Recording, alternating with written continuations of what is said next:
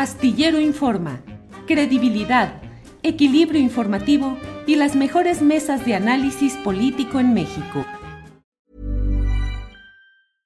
Ready to pop the question? The jewelers at BlueNile.com have got sparkle down to a science with beautiful lab-grown diamonds worthy of your most brilliant moments. Their lab grown diamonds are independently graded and guaranteed identical to natural diamonds, and they're ready to ship to your door. Go to Bluenile.com and use promo code LISTEN to get $50 off your purchase of $500 or more. That's code LISTEN at Bluenile.com for $50 off. Bluenile.com code LISTEN. I'm Sandra, and I'm just the professional your small business was looking for. But you didn't hire me because you didn't use LinkedIn jobs. LinkedIn has professionals you can't find anywhere else, including those who aren't actively looking for a new job but might be open to the perfect role, like me.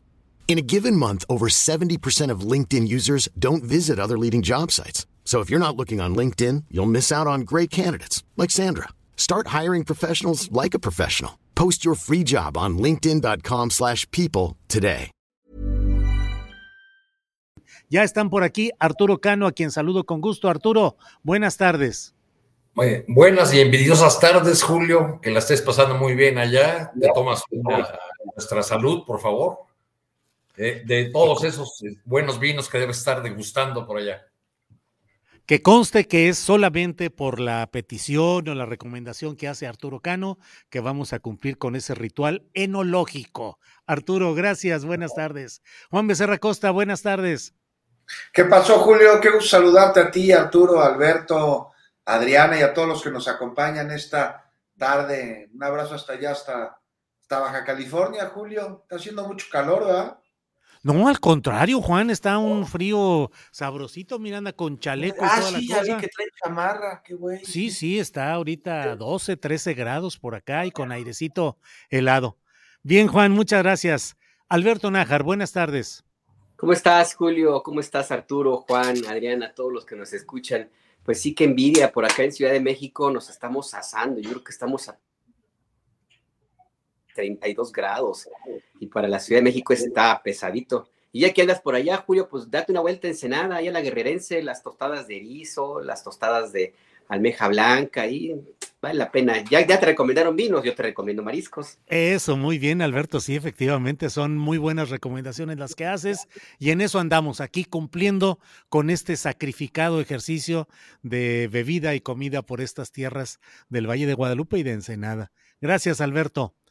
Arturo Cano, ¿qué onda con esta propuesta de una magistrada del Tribunal Electoral, Janine Otálora, que dice que debería, apenas es una propuesta que va a discutir eh, la plenaria del Tribunal Electoral, pero pues la idea de quitar la dirección de Morena en agosto que dejen su lugar Mario Delgado y Citlali Hernández. Es una vieja exigencia de algunos grupos de Morena. ¿Cómo lo ves y qué podría pasar, Arturo Cano? Eh, Julio, eh, pues no tengo eh, bola de cristal en el caso de las decisiones del tribunal, pero me atrevo a aventurar que las, que las decisiones de los magistrados estarán un poco marcadas por esta otra discusión que ocurre en la Cámara de Diputados, que es eh, que podríamos resumir en el INE, no, el INE no se toca, pero el Tribunal Electoral sí se toca. Este, por este acuerdo que se está cocinando en la Cámara de Diputados, que en pocas palabras lo que busca es quitarle los dientes al, al tribunal o impedir, según dicen los diputados, que se extralimiten sus funciones, que tome decisiones que eh, se entrometen de manera inadecuada en la vida interna de los partidos y en, la, en la, vida interna incluso de la Cámara de Diputados, de, sus órganos de, decisión. Como tú bien señalas, es una vieja exigencia de algunos grupos eh, de Morena. Eh, quizá para, para, ponerle un número, podríamos hablar que los 500 y tantos congresistas de, Morena que votaron en contra del paquete de reforma estatutaria en, aquel septiembre del año pasado, que se llevó a cabo el, Congreso, donde se aprobaron estas reformas eh, que ahora se impugnan, incluyendo la extensión del mandato de Mario Delgado y Citlali Hernández, este, pues, digamos, estuvo por lo menos en duda, para decirlo casi con un eufemismo, este, la, muchos puntos en ese Congreso, los, la, la mesa del, Congreso eh, hizo las cosas de tal modo que los congresistas se vieron obligados a votar en paquete y no punto por punto o asunto por asunto toda la reforma estatutaria. Se incluyó en esta un artículo transitorio de una redacción farragosa donde se alude a situaciones extraordinarias, complicadas que podían, podrían estarse refiriendo a la pandemia, este, y a los triunfos electorales de Morena y por esas razones se dice que se extiende el mandato solamente de dos cargos del Comité Ejecutivo Nacional de Morena, no del conjunto de la, de la dirección. En ese mismo Congreso se recortaron las carteras y se le dio eh, eh, manga ancha a Mario Delgado para hacer eh, nombramientos de posiciones clave en, la, en el propio comité ejecutivo, como de finanzas y de organización, me parece. Entonces, pues, pues creo que se da esta filtración de, del proyecto de, de, resolución sobre el asunto en un, en un escenario eh, que está poniendo en duda o que está amenazando a los magistrados del Tribunal Electoral con quitarles algunas de sus, atribuciones y que así tiene que, ser leído. Veo que uno de los que más ha impugnado eh, todo el proceso y sistemáticamente a la dirección de Mario Delgado, esta noche, John Ackerman, esta noche va a dar una conferencia o va a ofrecer algo, eh, una, una, mesa redonda a través de redes sociales para fijar su posición respecto de este proyecto que está... Eh, que estaría por discutirse. Entiendo que estos días ya no habrá reunión de los magistrados, sería hasta la semana siguiente o en otra fecha cuando se tome una determinación al respecto, pero pues toma a Morena en un momento delicado porque pues están ya en, ya arrancaron las campañas electorales del Estado de México. Claro. Bien. Eh, Alberto Nájar, ¿es necesario Mario Delgado para conducir el proceso de selección de candidato presidencial de Morena. Es decir, ¿es un asunto estratégico fundamental que siga ahí Mario Delgado o al contrario, es necesario que salga para que haya una mayor limpieza y confiabilidad en ese proceso, Alberto? Híjole, pues yo preguntaría si era necesario que fuera elegido primero presidente. Antes que nada, este, pues mira, necesario para quién? Para Marcelo Ebrard, pues tal vez, para los miembros de Morena, pues no sé, no, no, es, no, no ha resultado totalmente inoperante, le han salido bien las cosas, no necesariamente por su, por su desempeño, es, no solamente por eso, sino porque al final del día el partido tiene su propia ruta y la sigue a pesar de Mario Delgado. Eh, al final del día, la decisión de la candidata o el candidato de 2024 pues va a pasar por, por Mario Delgado, pero nada más como un aviso, o sea, como algo que, tendrá que ejecutar necesariamente, porque pues quien sí va a estar muy pendiente y va a tener un papel importantísimo es el presidente eh, López Obrador. Eh, Mario Delgado yo creo que debería entender el mensaje de que más, más eh, ¿cómo, se dice el dicho? más ayuda el que no estorba y pues tendría que dejar que el proceso siga, siga su cauce sin tratar de meter ruido em, por parte de su, de su participación. Se va a poner muy intensa la discusión en Morena para elegir a la candidata o al, candidato y yo no sé si lo que ha ocurrido hasta ahora en las elecciones eh, previas, donde los comicios se han ganado no necesariamente por la em, intervención y operación política de Mario Delgado, sino por un montón de factores adicionales que ya hacían que eh, finalmente eh, la, la victoria se alcanzara por, por la popularidad de arrastre del presidente López Obrador y también de Morena y de los otros operadores políticos, pues, pues no sé hasta, hasta qué punto en, 2024 finalmente la permanencia de Mario Delgado efectivamente sirva para tranquilizar las, las aguas al interior de Morena y los que, lo que va a venir con la, la lucha de los grupos que van a buscar la candidatura. Ahora, también es cierto, y eso también hay que reconocerlo, eh, Julio, que si se metieran a buscar, a, elegir un presidente o presidente en Morena, Híjole. partido, imagínense, pues, pues no, no, no, no acaban, o sea, digo, ustedes tienen más experiencia que yo en, en esa líder, yo nada más en, Morena, yo nada más recuerdo cómo en Morena todavía existe y está como debe, como es el ADN, ahí lo tienen marcado en las células de muchos morenistas, pues el PRD, ellos son el, acuérdense cómo en el PRD se dice somos pocos pero sectarios y las guerras tribales están de a peso. Y lo que pasó en la elección de Mario Delgado pues nos anticipa que si se pretendía repetir o elegir a una dirigencia en estos momentos, eh, partidos ya de por sí trae sus problemas de operación política y, la decisión de entenderse como un partido político, no un movimiento o grupos de cuates, pues sería como más, más complicado. Y a lo mejor esa es la idea también de la, de la magistrada Yanino Tálora, ¿eh? ¿eh? digo, no, yo no. Complicar más las cosas en Morena. Sí, claro, claro. Que pues, las decisiones de esta magistrada y, otra, y otros ahí dentro del tribunal siempre, curiosamente, han sido marcadamente en contra del partido en el gobierno. Y además se muerden la de alguna manera, eh, o son muy contradictorios, Julio. La misma Janino Talora se terminaba su mandato hace unos años y la oposición, la ahora oposición en 2016, le extendió el mandato hasta 2024. O sea, no puede llamarse a congruente a alguien que está descalificando un proceso al que llama inconstitucional, si ella misma, de una u otra forma, también forma parte de un proceso parecido. Entonces a mí me parece que pues ahí está, está complicado. Mario Delgado necesario, pues no hay de otra. Bien, Alberto. Eh, Juan Becerra Costa, ¿qué opinas de la figura de Mario Delgado? ¿Es necesario para darle continuidad al proceso de selección de candidatos, sobre todo el candidato o candidata a la presidencia de la República? ¿Es un complot del Tribunal Electoral contra Morena? ¿Qué opinas, Juan? Un poquito de todo, ¿no, Julio?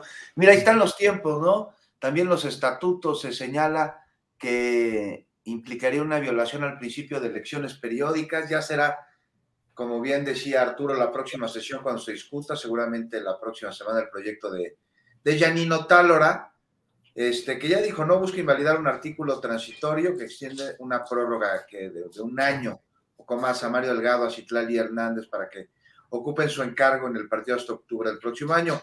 Dice que vulnera a los militantes de Morena, Yasmino Tálora, no, pues qué preocupada está Yanino Tálora por la militancia de este partido. Mira, ¿quién lo iba a imaginar que iba a estar dentro de sus preocupaciones? Ah, por su parte, Morena argumenta que no se trata de una reelección, este, que no busca ahí reelegir a sus dirigentes, a, a Mario y a Citlali, al presidente y a la secretaria. Se trata de una prórroga que lo que busca es atender el proceso electoral del 2024. Ya fríamente, si nos ponemos a pensar, suena lógico, ¿no? Si se ha trabajado desde la dirigencia del partido desde hace rato con mira a elecciones internas, sí, pero sobre todo a las del 2024, pues sí suena lógico, más allá de cómo este, les caiga o no les caiga eh, Mario Delgado o Citlali Hernández. Ahora, aquí la pregunta, ¿es voluntad del partido dar esta extensión? Es una de las preguntas, no es la única. Mira, yo, yo te digo que en lo personal, Julio, le encuentro sentido Aquí lo que se argumenta en contra es que un día antes de celebrarse el Congreso Nacional de Morena fue cuando se habría introducido esta modificación, esta reforma, ¿no? Y se acusa que no habría dado entonces tiempo a la militancia completo a que estuviera pues enterada de lo que implica que es una prórroga a estos cargos. Y pues además hay una sentencia en la sala superior que establece que estos cargos tienen que concluir este año, en agosto. Ahora, ¿Qué dicen los morenistas? Que, principalmente pues, es un partido. No quieren que su dirigencia se mantenga un año más, esto con miras a la continuidad del trabajo que han venido realizando para el proceso electoral de 2024. Pues mira, hay 17 de ellos que seguramente quieren dirigir al partido y que son de esos que se enojaron porque no les han dado hueso. Y ya ven que perro sin hueso ladra y muerde, este, quienes ahí se fueron a inconformar y presentaron este recurso. Ahora, por otro lado, sí se han dado muestras de espaldarazos a la dirigencia para que se quede otro año.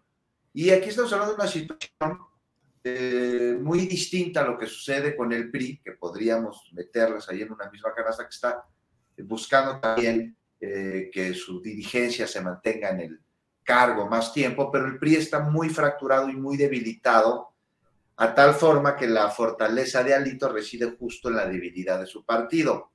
Y aquí, ya para concluir, Julio, es a donde voy. De estas cosas se tienen que aprender en situaciones como estas, porque disidencia siempre habrá, y qué bueno, porque la disidencia es absolutamente necesaria para la construcción de la democracia, ¿no? Entonces, por ello el diálogo, los acuerdos, la pluralidad, el tener claro que una causa que dicen enarbolar debe ir antes que todos los demás, incluyendo, por supuesto, los intereses y ambiciones personales, eh, políticas.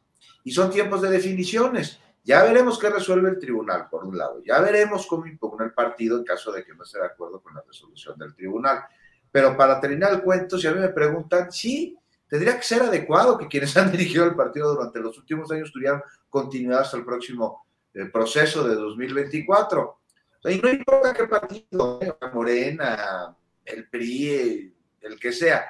Y esto es algo que se tuvo que haber pensado por parte de los mismos partidos antes y tomar las medidas en forma y tiempo, no un día antes de congresos nacionales, para que no hubiera elementos que les pudieran tirar esta esta este, reforma. Eh, es ya, mira, Julio, imagínate sacar a las dirigencias ocho meses antes de las elecciones presidenciales. No sé, es como quitar al director técnico de la selección dos semanas antes del Mundial. Bien, bien, Juan, gracias. Arturo Cano. Eh, Lorenzo Córdoba se inscribe en la nómina de editorialistas, de articulistas de Latinus. Hay quienes ven, vemos, me incluyo, esto como una demostración del carácter faccioso que movió durante su administración a quien se decía el árbitro.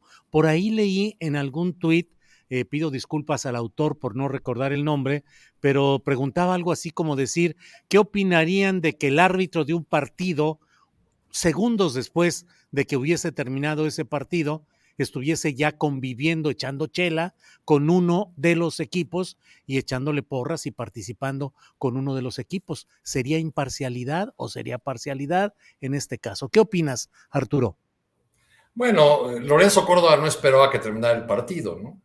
Que el arbitraje, digamos, fue abiertamente un crítico y entró en confrontación una y otra vez con, con el gobierno eh, actual. Este, y yo creo que, que, más bien la, este anuncio de Lorenzo Córdoba, este, además de su reincorporación a la, UNAM con un, eh, después de un larguísimo periodo en que le brindaron condiciones especiales, porque entiendo que el plazo eh, legalmente suele más corto, el, plazo en que un académico puede eh, solicitar una licencia sin goce de sueldo, sin perder eh, su plaza, pues eh, al parecer Córdoba fue beneficiado por un tratamiento especial en la universidad. Pero creo que en este caso Córdoba más, más bien prueba que, que las calabazas acomodan al andar de la carreta.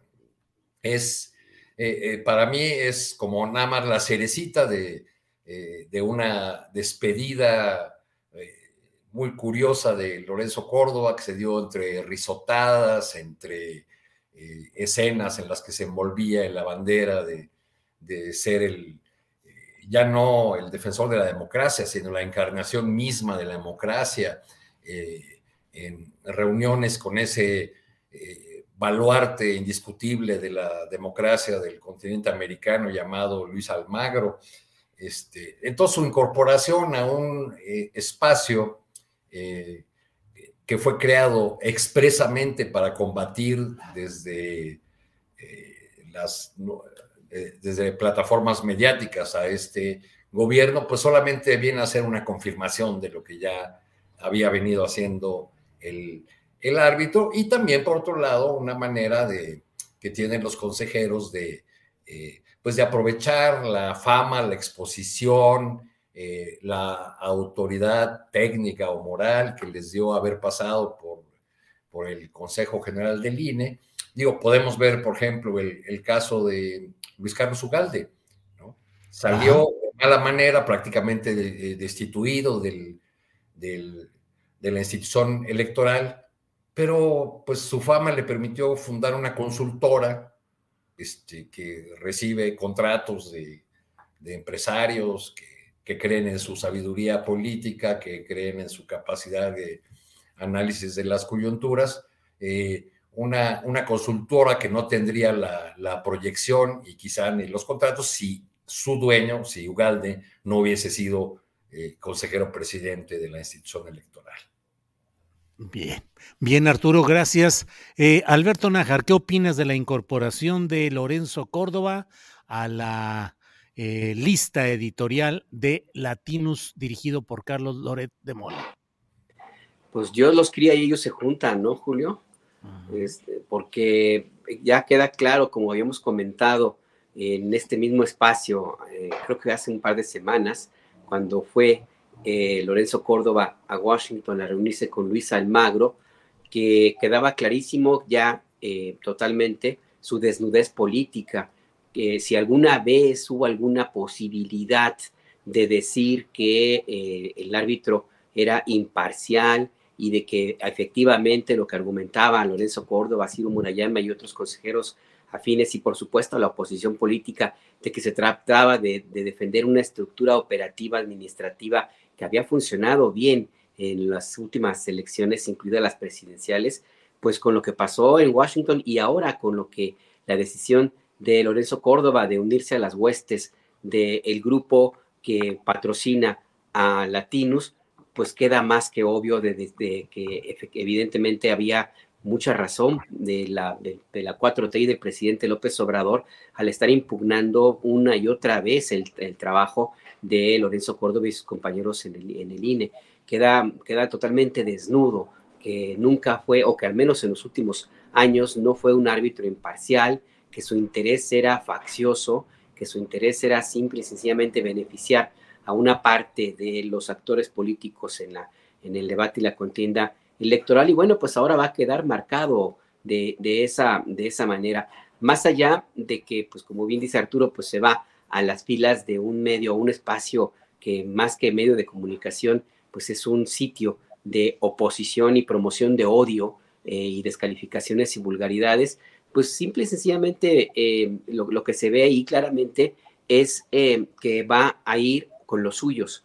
O sea, Lorenzo Córdoba se une con los de su especie y habrá que ver, no, no, no estar pendientes necesariamente de sus comentarios políticos o análisis, sino lo que va a haber detrás. O sea, ¿para qué lo quieren allí tan abiertamente en esa trinchera? O sea, ¿qué preparación política habría eh, o qué maniobra política habría para donde Lorenzo Córdoba em, pues cabe perfectamente?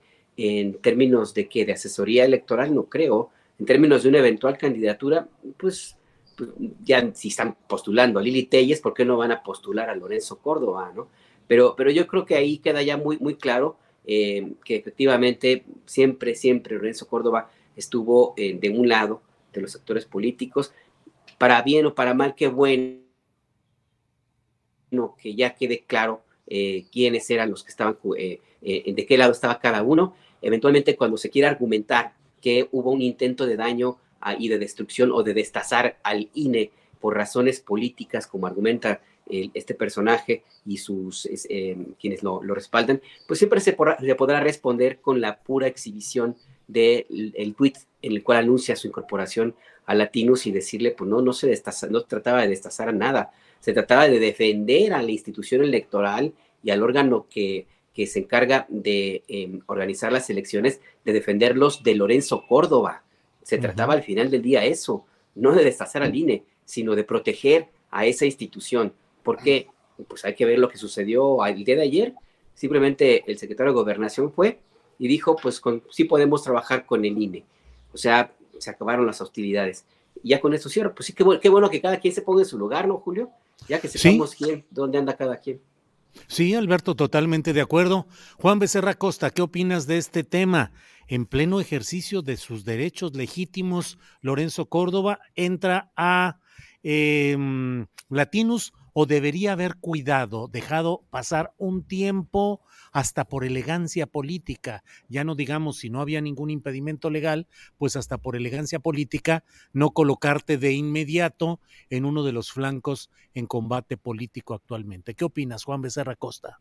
No, pues sería pedirle peras al olmo, querido Julio, ¿no? Eh, y cuál prudencia ahí, cuál decencia, no, pues hay que ver cuál es el emisor de este mensaje. No es de extrañarnos en lo más mínimo que, que comience Córdoba a colaborar con un, pues, ahí una plataforma de propaganda claramente opositor al gobierno de López Obrador. A ver, colaboró con la oposición desde la presidencia del Consejo General del INE. Ahora que no está ahí, pues ¿qué esperábamos? Que se uniera al Instituto de Formación Política de Morena, pues no.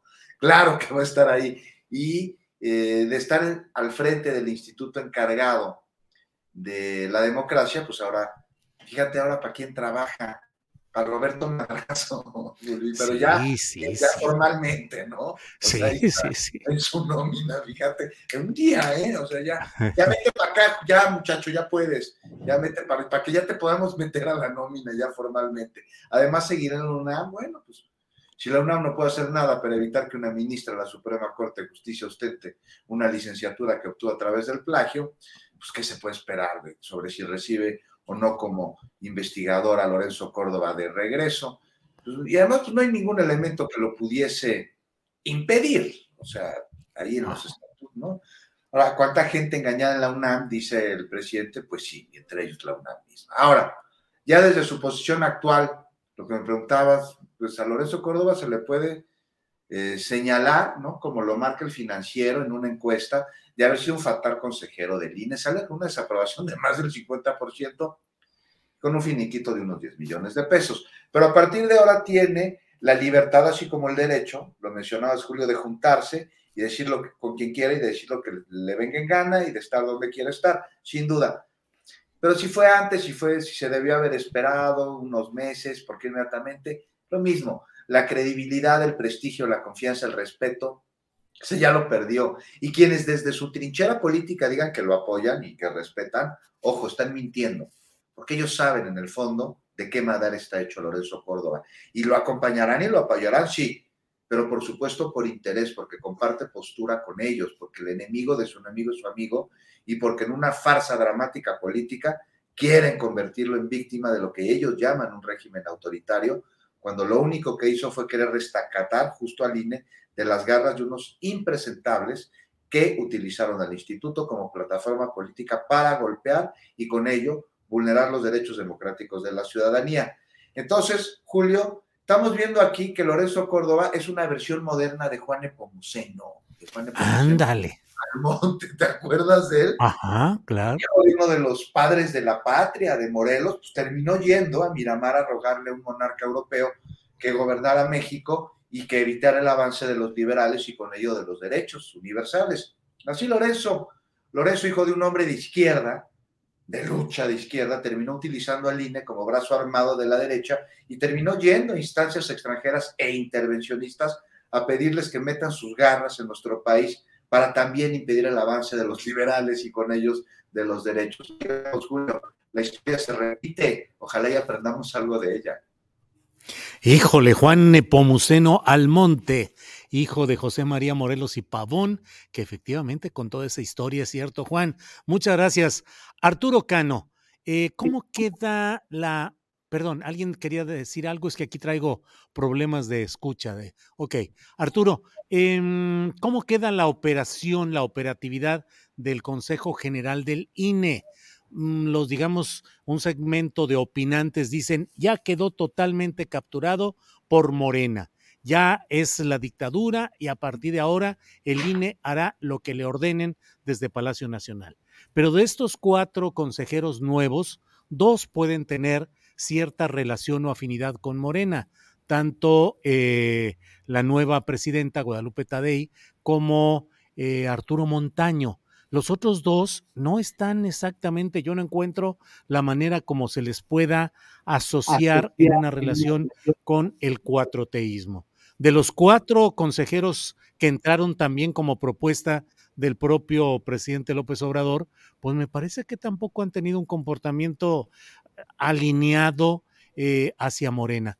¿Qué esperar de esta nueva correlación de fuerzas en el INE, Arturo?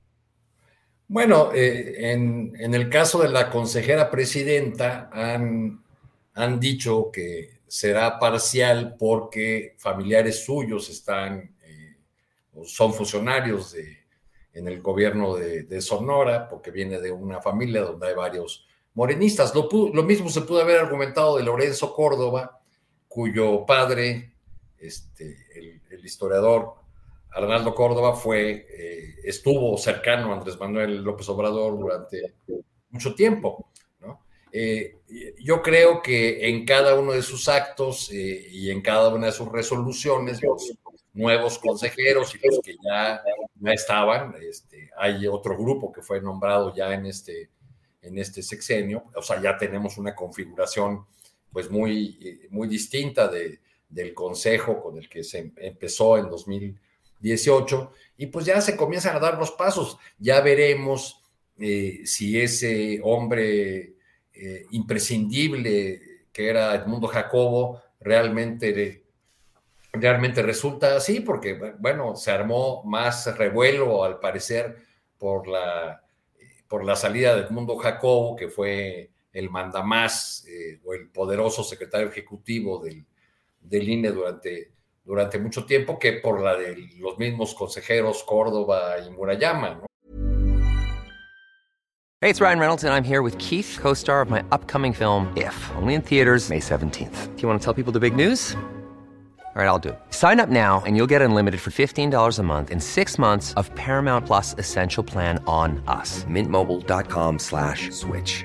Upfront payment of $45 equivalent to $15 per month. Unlimited over 40 gigabytes per month. Face lower speeds. Videos at 480p. Active Mint customers by 531.24 get six months of Paramount Plus Essential Plan. Auto renews after six months. Offer ends May 31st, 2024. Separate Paramount Plus registration required. Terms and conditions apply if rated PG. I'm Sandra, and I'm just the professional your small business was looking for. But you didn't hire me because you didn't use LinkedIn jobs.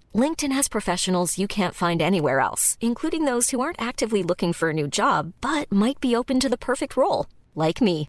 In a given month, over 70% of LinkedIn users don't visit other leading job sites. So if you're not looking on LinkedIn, you'll miss out on great candidates like Sandra. Start hiring professionals like a professional. Post your free job on linkedin.com/people today. Eh, creo que en el caso de los segundos no hubo lágrimas como en el caso de, de Jacobo, pero veo ahorita en las redes sociales que pues ya empezaron a trabajar y ya, ya nombraron a un reemplazo de, de Edmundo Jacobo en la persona de Miguel Patiño como encargado de despacho.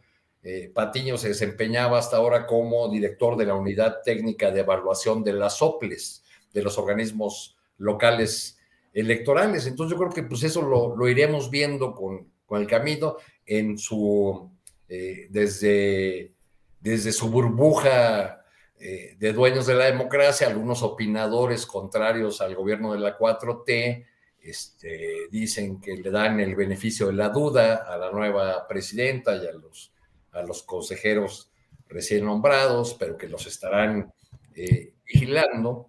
En, en, una vigilancia que no ejercieron ni con Córdoba y que tampoco ejercieron con muchos de los eh, comisionados de órganos autónomos que se nombraron en la época de dominio de la partidocracia.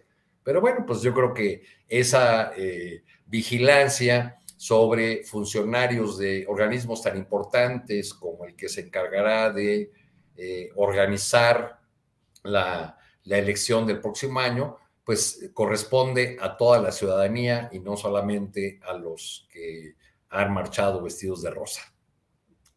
Bien, gracias. Eh, bien, gracias, gracias Arturo Cano. Eh, y bueno, pues estamos hablando de cuáles pueden ser las perspectivas del INE bajo la presidencia de la señora Tadei y con nuevos integrantes. ¿Qué opinas, Alberto Nájar? Pues yo creo que ahora sí ya no hay pretextos para que se pongan a trabajar y para que evidentemente las determinaciones del instituto y del resto de los consejeros, que ojo, entre quienes despidieron con aplausos, flores, porras, y con pues, seguramente alguna lagrimita, estaban también los consejeros que eh, fueron nombrados en ya dentro de este periodo del gobierno del presidente López Obrador. Ah, ahí estaba Carla Humphrey y Hugo Espadas. O sea, que uno podría llegar a pensar que eh, en algún momento tendría una posición por lo menos más crítica con respecto al papelón que estaba haciendo Lorenzo Córdoba. Y pues no, guardaron un prudente o imprudente silencio durante mucho tiempo y con ese silencio avalaron la actuación de Lorenzo Córdoba y de una u otra forma, cuando tenga que hacerse la evaluación del trabajo del Consejo General eh, en el periodo de, este Lorenzo Córdoba Vianelo, pues ellos van a salir también ahí involucrados, forman parte del mismo, del mismo Consejo.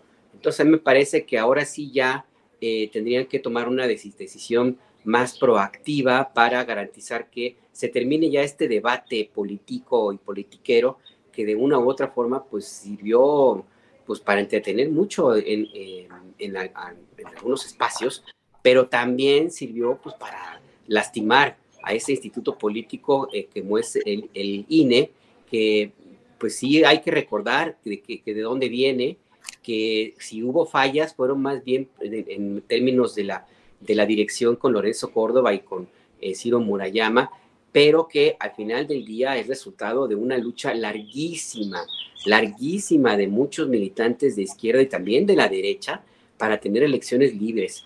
La palabra fraude sigue presente, pero ya más como una cuestión eh, de discurso y propaganda política y a veces también de fraude, por supuesto, pero no a los niveles que hubo en otros procesos electorales.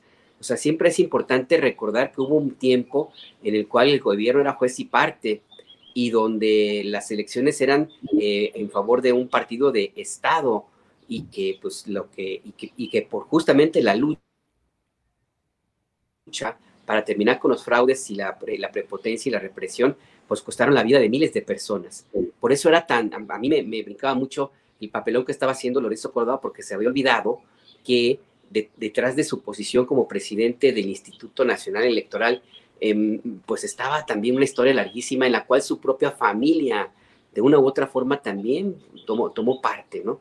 Entonces, bueno, pues ahora, ahora yo confiaría en que el INE, pues ahora sí logre tener un papel de árbitro eh, independiente. La nueva presidenta va a tener la vigilancia no solamente de la, de la, del partido en el gobierno de Morena, sino ahora también de la oposición, va a estar muy, muy al pendiente de cualquier cosita que ellos crean que va a favorecer a Morena para hacer un escándalo. Así es que no hay espacio como para la, la politiquería. Y siempre ayuda, insisto, la posición del secretario de Gobernación, de que fue y dijo, sí podemos trabajar.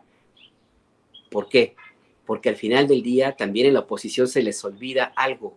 Andrés Manuel López Obrador no es candidato, ya no es el candidato que ellos estaban, están combatiendo, es el presidente de la República y es la autoridad y eso se les ha olvidado en muchas ocasiones y también es necesaria la autoridad que, les guste o no, está depositada en el presidente Andrés Manuel López Obrador. Bien, Alberto. Eh, Juan Becerra Costa, ¿qué esperar de esta nueva etapa del INE? ¿Realmente queda en términos eh, de correlación de fuerzas dominada apabullantemente por Morena? ¿Queda equilibrado? habrá golpes que se darán, digamos, o resoluciones adversas al morenismo como no se imaginan o como no quieren imaginar los adversarios. En fin, ¿qué esperas, Juan Becerra Costa? Tú lo has dicho, Julio, una nueva etapa, una nueva etapa en el INE y como un cuaderno, casi como un cuaderno nuevo, ¿no? Hay que ver qué es lo que va a suceder en todos los escenarios y varios más eh, de los que planteas y con todo esto, un enorme reto que tiene el instituto, que es el de sanar sus heridas y al mismo tiempo mantener eh, la imparcialidad, la de proteger a su autonomía, de evitar que suceda lo que ya sucedió, de blindarlo, de trabajar a favor de la democracia y ya no de grupos políticos. Y bueno, pues de entrada y vemos el simbolismo de su consejera presidente, ¿no? Que como tuvo que haber sucedido desde el inicio de esta gestión de, de este sexenio se bajó el sueldo en un hecho sí simbólico, pero con el que deja ahí un precedente que muchos tendrían que, continuar, que seguir. Ya quitaron el cuadro de Claudio X en la oficina de la presidencia del Consejo, se renueva por completo de aquel de 2014, ya no queda nadie de aquel Consejo, a pesar de que incluso fósiles que se perpetuaron en el cargo valiéndose hay de una serie de argumentos tan absurdos, pero en fin, borrón y cuenta nueva, mucho tiene que ver con ello la reunión de ayer con el secretario de Gobernación, eso dicen, eso piden todos y que así sea, una nueva época, no solo para el Consejo y para el Instituto, sino también para la democracia en el país, en la que los jugadores no tengan que pelear con el árbitro, los jugadores políticos, los partidos, en las elecciones, que no encuentren en el árbitro un oponente o un aliado del oponente, porque pues, este juega a favor de algunos ya por una inercia hacia el pasado que responde de alguna manera al pánico de un futuro que desconocen y así jugó. Ahora el papel más importante también es el que le demos nosotros, a nuestro instituto, que debemos estar pendientes de su actuar, de sus consejeras, de sus consejeros, dejar a un lado las filias y las fobias exigir la imparcialidad de los resultados, que, que sus labores no solo se limiten a credencializar, ¿no? O organizar elecciones. Urge mucho mayor participación ciudadana, mucho mayor participación democrática, más consultas de esas que boicotearon Córdoba y compañía. Urge eh, revisar el papel de los partidos políticos en cuanto a las prerrogativas se refiere, sale demasiado caro, Julio. Ya estaremos viendo qué sucede con el actual Consejo, ya estaremos viendo cómo se desmarca del partido en el poder y también del gobierno, de pues hay consejeros que, si son cercanos. Eh, Juan, ¿no piensas que al margen de esta polémica del, del INE, eh, los partidos políticos a la hora de defender sus intereses, sea Morena o sea cualquier otro, cierran filas, por ejemplo, con este asunto del Tribunal Electoral, ¿no? Que le quieren quitar los dientes y eh, eh, quieren que solamente se, se limite a una eh, aplicación estricta del texto de la ley y que no haya interpretaciones. Es muy curioso cómo ahí van juntos Morena con, y sus aliados con la oposición. Es porque el único que no está incorporado a ese debate es el MC. Así es. No, pues es que es el papel de los consejeros electorales, Arturo, tienen que desmarcarse y ser absolutamente imparciales y alejados de cualquier interés partidista, sin importar cuál sea. Eso es lo que se espera de ellos, ¿no? Y ya para acabar, Julio, pues ya decíamos que se bajó el sueldo la presidenta consejera. ¿Y los partidos políticos cuándo? Claro, todavía falta mucho por ahí, Juan. Eh, bien, gracias, Juan Becerra Costa. Arturo Cano, em, hay de todo ahora en este terreno, pero de pronto pareciera que el fantasma de Donald Trump vuelve a asomar en la política de Estados Unidos, desde luego, pero también sus consecuencias hacia México. El presidente López Obrador eh, señala que no se deben usar los mecanismos judiciales para impedir aspiraciones electorales, pero pareciera que ahí viene y con qué consecuencias podría tener para México, Arturo Cano. Eh, resulta un tanto difícil de entender la postura del presidente López Obrador, aunque ha sido congruente en esta defensa de, Donald Trump. Lo curioso es que ahora viene a coincidir con personajes como Bukele, el salvadoreño, ¿no? Que también está o que también salió en defensa de Donald Trump. Eh, si, si, entendemos que en Estados Unidos el carril de la justicia camina eh, con mucha más independencia de la que podemos pensar aquí, este, pues creo que hay, ámbitos separados. Los, demócratas, por otro lado, deben estar pensando si con esta acción de un tribunal neoyorquino no eh, resulta peor el remedio que la enfermedad. Es decir, si no logran darle aire con esto a una nueva candidatura de Donald Trump, porque Donald Trump ya lo está utilizando para eh, envolverse en la bandera de la injusticia y para decir que el único delito que ha eh, cometido es evitar la destrucción de, Estados Unidos.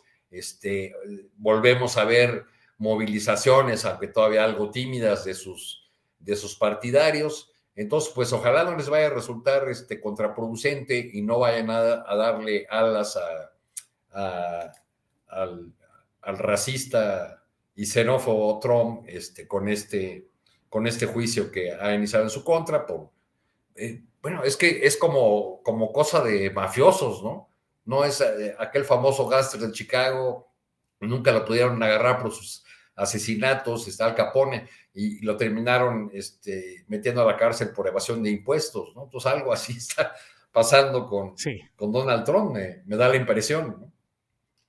Bien, Arturo. Eh, Alberto Nájar, eh, el padre Solalinde, Alejandro Solalinde, salió ayer de Palacio Nacional y anunció que habrá una nueva coordinación en asuntos de migración y que ya no estarían militares en las políticas de migración y que probablemente Francisco Garduño ya no siga porque se habría cumplido su ciclo. No fue preciso en eso, eh, al menos en la declaración que escuché ayer, el padre Solalinde, pero sí dejó entrever que ya no seguiría Garduño. ¿Qué te parece esta propuesta, esta salida política y si de verdad se podrá dar un giro tan ah, radical en el tema de migración, siempre bajo la lupa y la presión de Estados Unidos? Alberto. Híjole, yo respeto mucho al padre, al padre Solalinde. Eh, me parece que es una, una persona que ha hecho mucho en favor de las personas migrantes y lo hizo en momentos dificilísimos cuando no había prácticamente nadie, que en aquella región del sureste mexicano pues pasaban miles y miles y miles de personas migrantes, sobre todo de Centroamérica. Pero como el papel en los últimos años no me acaba de convencer, em, yo creo que es una buena intención del, padre Solalinde. Eh, seguramente algo habrá por allí. Yo no sé si ya le habrá jalado las orejas por, por haber, haberlo dicho o si efectivamente eh, contó con el aval del presidente López Obrador para que lo hiciera público. Eh, no lo sé. Al final del día me parece que se queda mucho en los, en, los, en los buenos deseos. ¿Y por qué lo planteo? Porque en la tarea y la política migratoria mexicana no se manda sola. O sea, México no se manda solo en ese sentido. Desde 1993 está atada al interés de seguridad nacional de Estados Unidos. Como hemos platicado aquí en varios momentos, Julio, la eh, línea de política migratoria que es de contención, de detención y de desplazar a los migrantes hacia zonas eh, muy difíciles de transitar para tratar de desanimarlos, pues eh, forma parte de un proyecto diseñado por el Departamento de Defensa de Estados Unidos desde 1993 y México lo ha seguido a pie juntillas. Em, México eh, forma parte de una estructura em, de, seguridad regional que tiene reuniones eh, cada cierto tiempo y que abarca desde Guatemala, El Salvador, México, Estados Unidos y Canadá. Y una de las áreas en que se discuten es justamente la migración. Entonces, eh, tratar de hacer un giro en la política migratoria en momentos como este, donde el hecho de que se, se quita el Instituto Nacional de Migración y se quiera sustituir por una entidad eh, que habría que ver cuáles serían su responsabilidad, me parece que sería como abrir la puerta a todavía más críticas por parte de la grilla en Estados Unidos, que ya de por sí han encontrado un filón en el tema del tráfico de, de fentanilo. Yo no sé si eventualmente los análisis que están haciendo en el gobierno mexicano hayan contemplado esta posibilidad de abrir la puerta a, una, a un debate de, esta, de esta naturaleza. Sacar a los militares de eh, la política migratoria, em, pues yo creo que sí es necesario, pero pues también lo veo bien complicado porque todo ha caminado para que los militares sean como la base de esta estrategia que en el gobierno del de presidente López Obrador ya ha llegado a niveles los militares siempre han participado desde, eh, desde el gobierno de Carlos Salinas de Gortari, siempre han estado presentes en la vigilancia de las fronteras mexicanas y también de la, en las tareas de, de migración. Entonces, tratar de quitarlos de allí implicaría pues algo que tendría que hacerse, pero, pero ¿con qué lo sustituyes? ¿Con qué, de, qué manera tú resguardas la seguridad de las fronteras mexicanas que también lo hacen y de qué manera tú vas a encontrar un punto medio para que no tengas presiones de Estados Unidos como las que hubo en su momento con Donald Trump, recuerden que amenazó con establecer los aranceles eh, de 25 a 25% a las importaciones mexicanas y que ahora, insisto, pues están muy, muy presente la vigilancia de la clase política estadounidense, donde habrá elecciones también el próximo año. Entonces, pues sería deseable lo que dice el, padre Solalinde. Es real. Pero en, calidad de qué lo dirá Alberto, porque pues cargo oficial no tiene, este, digo, a menos que lo hayan nombrado en algo y no nos enteramos. Por eso, te, por eso preguntaba y por eso planteaba mis dudas sobre si realmente eh, el padre Solarinde lo hizo de manera oficiosa o si contó con el aval del presidente López Obrador para decirlo, porque es un tema que, que ya la pura mención de transformar y cambiar la política migratoria, que ojo, el presidente López Obrador nada más la ha continuado, pero tiene ya décadas en aplicación y cambiarla, pues abre la puerta a algo más grande. No es, no es tan sencillo, pues no es tan fácil como, como quitar la policía de un pueblito. No, no, es que esto, esto ya tiene repercusiones a nivel regional y a nivel inclusive eh, a nivel hasta, hasta internacional. ¿Por qué? Pues porque una de las razones de las cuales se este, endureció la política migratoria en el 2001, pues fue por pues, la presencia de grupos extremistas que, que, de una u otra forma tienen presencia en México, no se puede negar. Y ahorita en este momento, donde también el conflicto en Ucrania, de una u otra forma, ya se acerca el deshielo allá en Ucrania, ya se va a solidificar el lodo y ya van a llegar los tanques, mm, pues no me parece el mejor momento como para hacer cambios de esa naturaleza. No estamos solos, no nos mandamos solos. Bien, Alberto. Juan Becerra Costa, vamos a entrar ya en unos minutitos a la sección del postrecito para cerrar nuestro programa de este miércoles 5 de abril. Mañana es jueves santo, luego viene viernes santo, así llamados en la liturgia católica. Juan Becerra, como ciudadanos, como país, ¿qué penitencia, qué expiación debemos de mantener en estos días santos y los subsecuentes, de ser posible, Juan. No, pues ¿por qué habríamos de ponernos penitencia? Los pecados. Hoy dijo el presidente que los conservadores cometieron pecado social y que son unos cínicos y demás por el tema del Fobaproa y que esos conservadores deberían de estar hincados y rezando. Entonces, ¿somos pecadores sociales o no, Juan Becerra? Pues eh, que arroje la primera piedra que el que esté libre de pecado, Julio. O sea, que como Gers no hace nada, se los va a mandar a Solalinde para que. Pues sí, imagínate.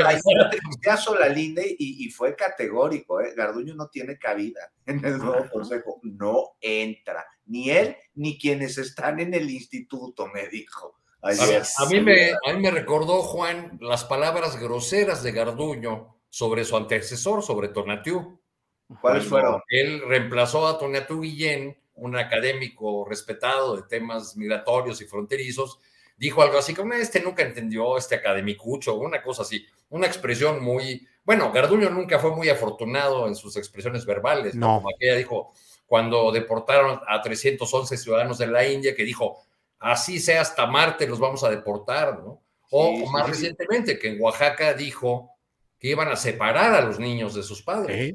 Sí, sí, Juan. Como, como incontinencia verbal de repente.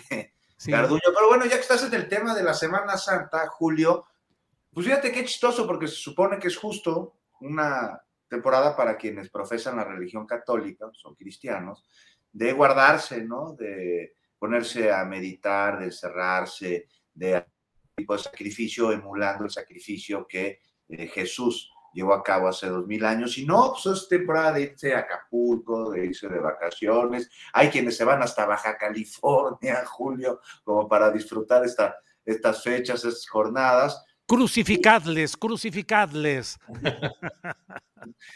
y lo interesante eh, eh, es que, fíjate que se lleva a cabo ya la 180 representación de la Pasión de Cristo en Iztapalapa, que nació en el siglo XIX, justo con una pandemia se hizo para pedir que se detuviera la pandemia y se detuvo, una cosa rarísima, una cosa inusitada.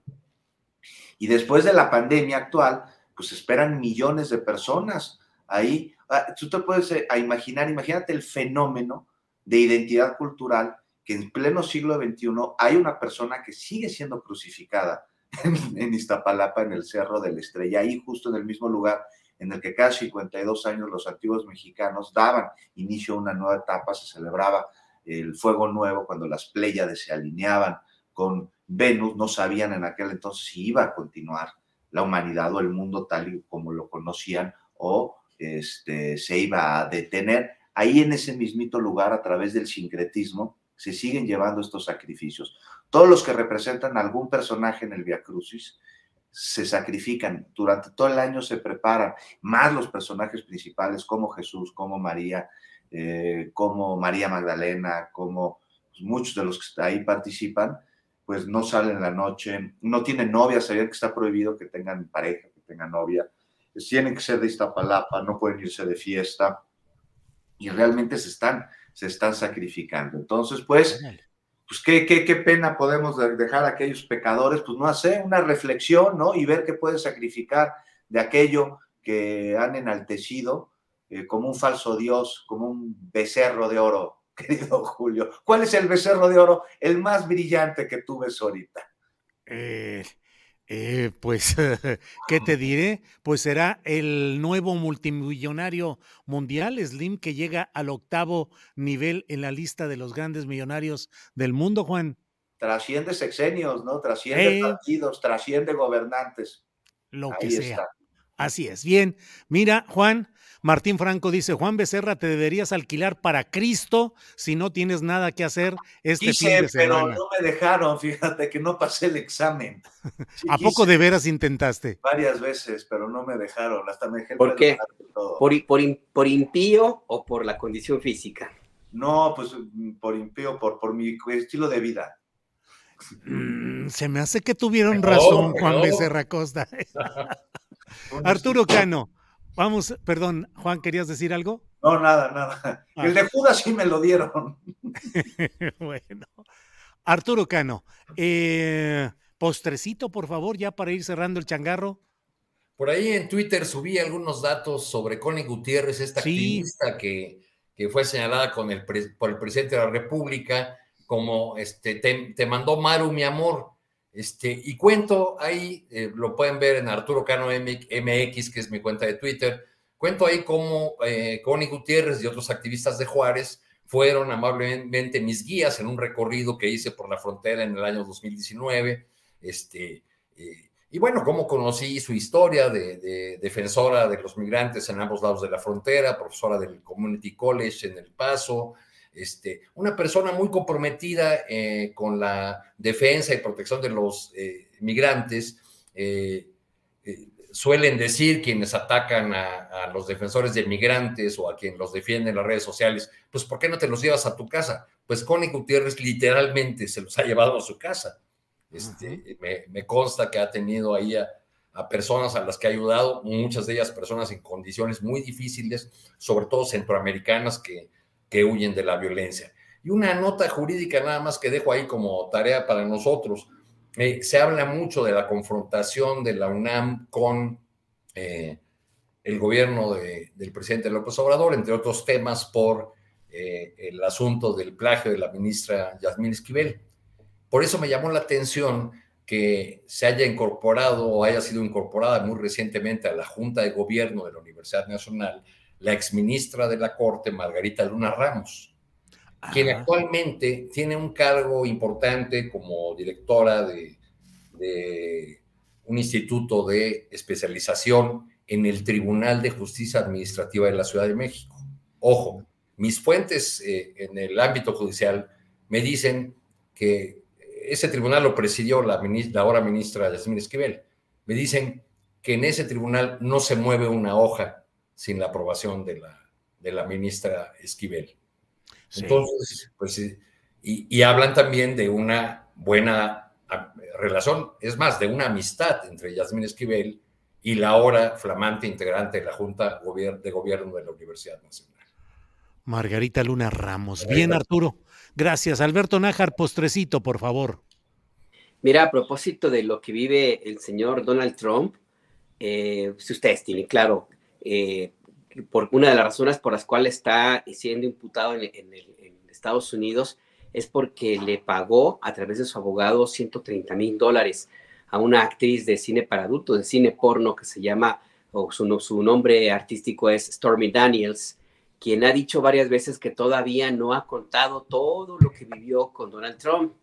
Así es que pues ahí vamos a, encontrar ahí si, eh, si nos falta eh, alguna cuestión para estar muy atentos si ya tenemos claro que lo que ocurre con Donald Trump es un show porque también es un show, le está sirviendo a Trump muchísimo para ganar bonos entre su base electoral, porque él se presenta y con esta detención y las fotografías del rodeado de, policías lo ratifican como un candidato, eh, un político o un personaje outsider, anti-establishment, que fue por eso que lo eligieron eh, muchos de los eh, radicales que votaron por Trump.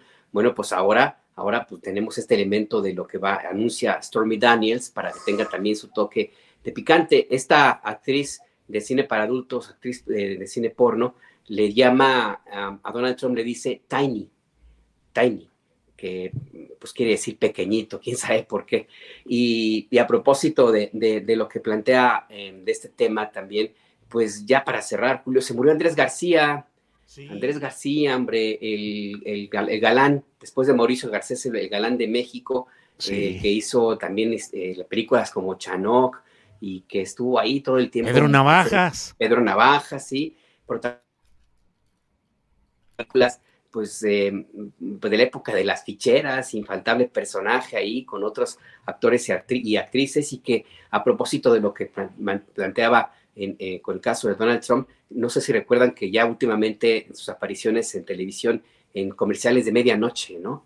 Anunciando una, una bombita mágica ahí también. Eh, entonces, pues bueno, pues se murió Andrés García, un personaje de polémica que tuvo en su vida eh, en artística mucho que, de qué hablar, pero en su vida personal también muchísimo de qué, de qué hablar, Julio.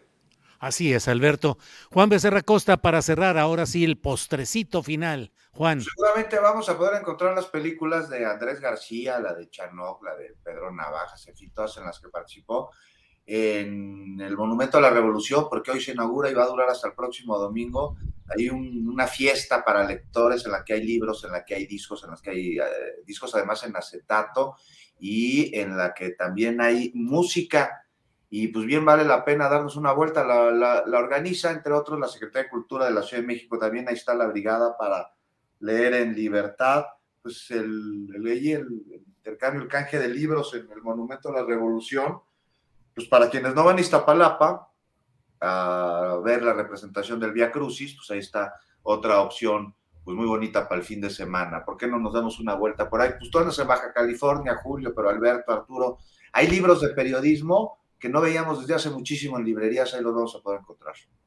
Órale, pues eh, eh, espero que todo transcurra muy bien por ahí, mientras yo seguiré acá sufriendo entre el Valle de Guadalupe, eh, compensando con comida y bebida esta temperatura tan baja que anda por acá. Así es que, Arturo Cano, muchas gracias y buenas tardes. Que tengas una buena expiación de tus pecados, Julio, Alberto, Juan, gusto saludarlos. Gracias. a todos. Pónganse leves con el silicio y abrazo. Órale, Juan, gracias. Alberto, gracias. Gracias a ti, Julio, Arturo, Juan. Un abrazo a Adriana y todo. Y pues ya la recomendación ahí pide que te hagan mariscos con, la, con leña madera de mezquite. Con la coleña, órale, madera de mezquite. Juan, gracias y buenas tardes. Hasta pronto. Buenas tardes. Un callito de hacha. Son de este tamaño allá. Sí, sí, sí. Ah, el abulón. No, no, no te olvides de probar el abulón y la langosta.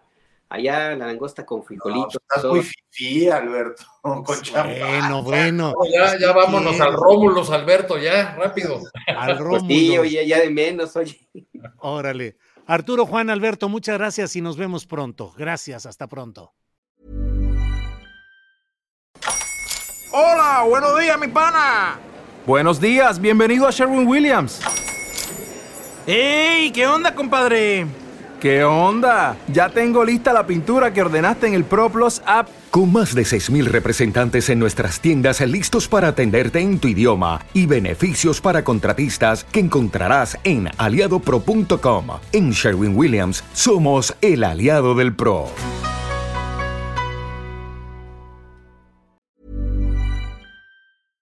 Para que te enteres del próximo noticiero, suscríbete y dale follow en Apple Spotify, Amazon Music, Google o donde sea que escuches podcast.